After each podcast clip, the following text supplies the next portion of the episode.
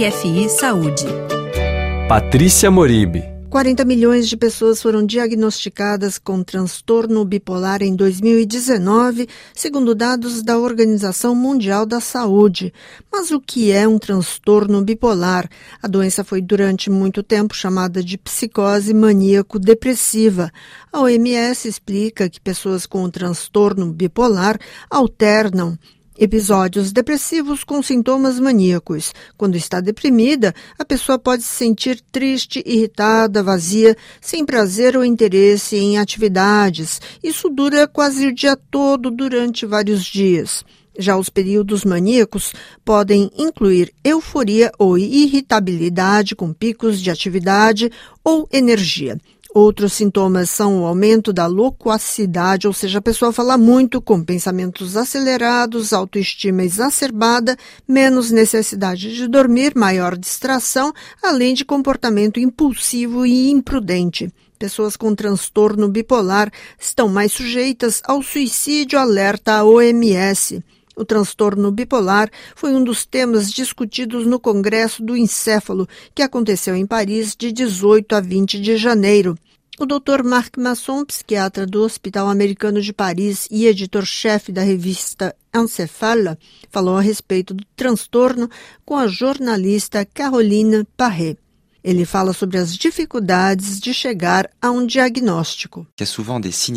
Muitas vezes há sinais de alerta que podem começar muito cedo, aliás, desde o final da infância, início da adolescência, com distúrbios do sono, certos comportamentos emocionais instáveis, mas não suficientemente significativos para sugerir o diagnóstico.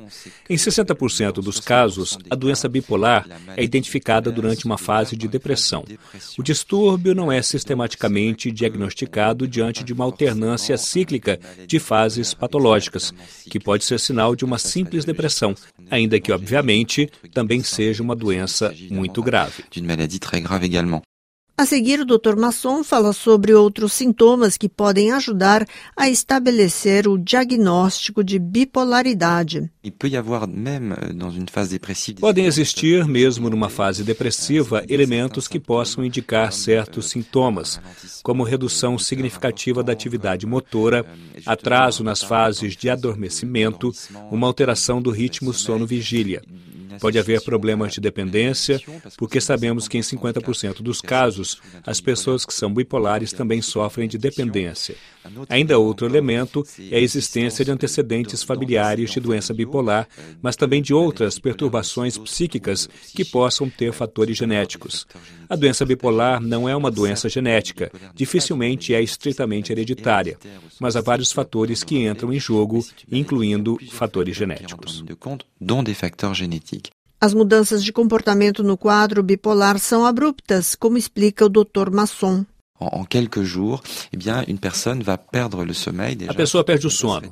Ela ficará noites sem dormir e estará sujeita a uma agitação motora muito intensa, falando muito, com frases desconexas, trocadilhos, às vezes até com ideias delirantes, de grandeza ou místicas, de perseguição ou alucinações.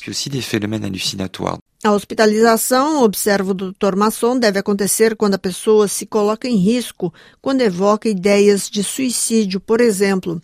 O psiquiatra fala sobre a estigmatização dos transtornos mentais nos ambientes de trabalho. É muito importante lutar contra a estigmatização. As doenças mentais, em geral, são muito discriminadas, principalmente no ambiente de trabalho. Essa é sempre uma questão muito, muito delicada. Muitas pessoas podem perder o emprego quando esse diagnóstico é conhecido e esse não deveria ser o caso.